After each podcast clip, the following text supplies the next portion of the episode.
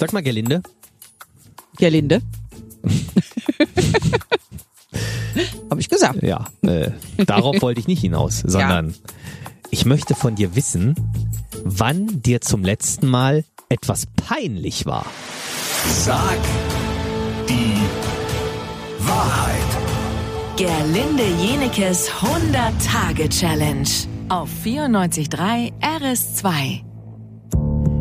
Diese Frage hat nämlich Tabea aus Steglitz an dich. Ja, und immer jetzt musst du ja die Wahrheit sagen. Also, deine Antwort.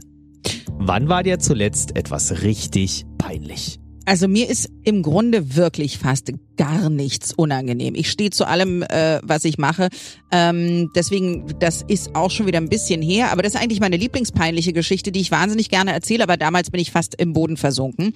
Mein Frauenarzt Dr. Prügel ist in Rente gegangen. Geiler Name. Ja, der war schon wirklich sehr alt. Ja. Wirklich alt.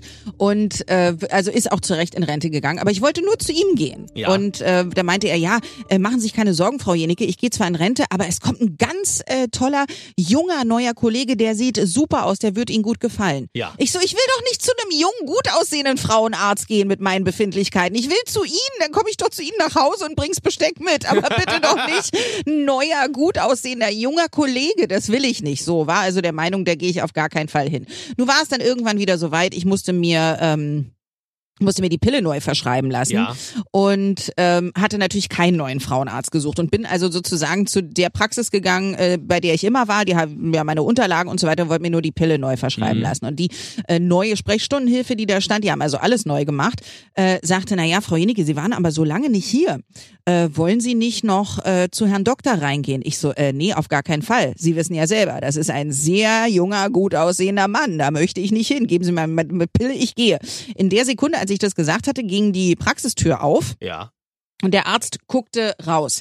Ja, in den Augen meines fast 80-jährigen Frauenarztes war das ein junger, gut aussehender Typ. Ja. In meinen Augen, der Typ war Mitte 50 Ja. und bei mir ist es also schon viele Jahre her, dass das passiert ist.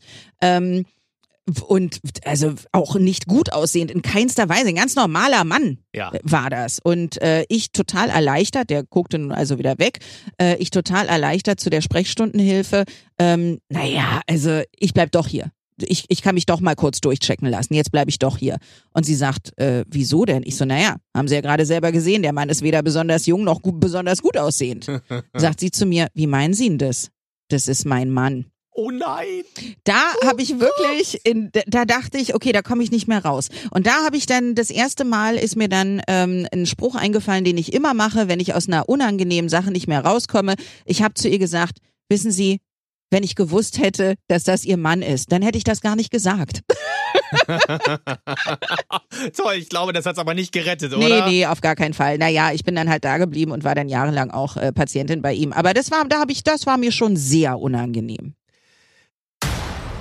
Du hast uns ja schon verraten, dass du dich niemals für den Playboy ausziehen würdest. Richtig. Aber vielleicht hast du ja schon mal Nacktbilder verschickt. Hast du? Morgen früh um 10 nach 8. Sag die Wahrheit. Gerlinde Jenekes 100-Tage-Challenge auf 94.3 RS2.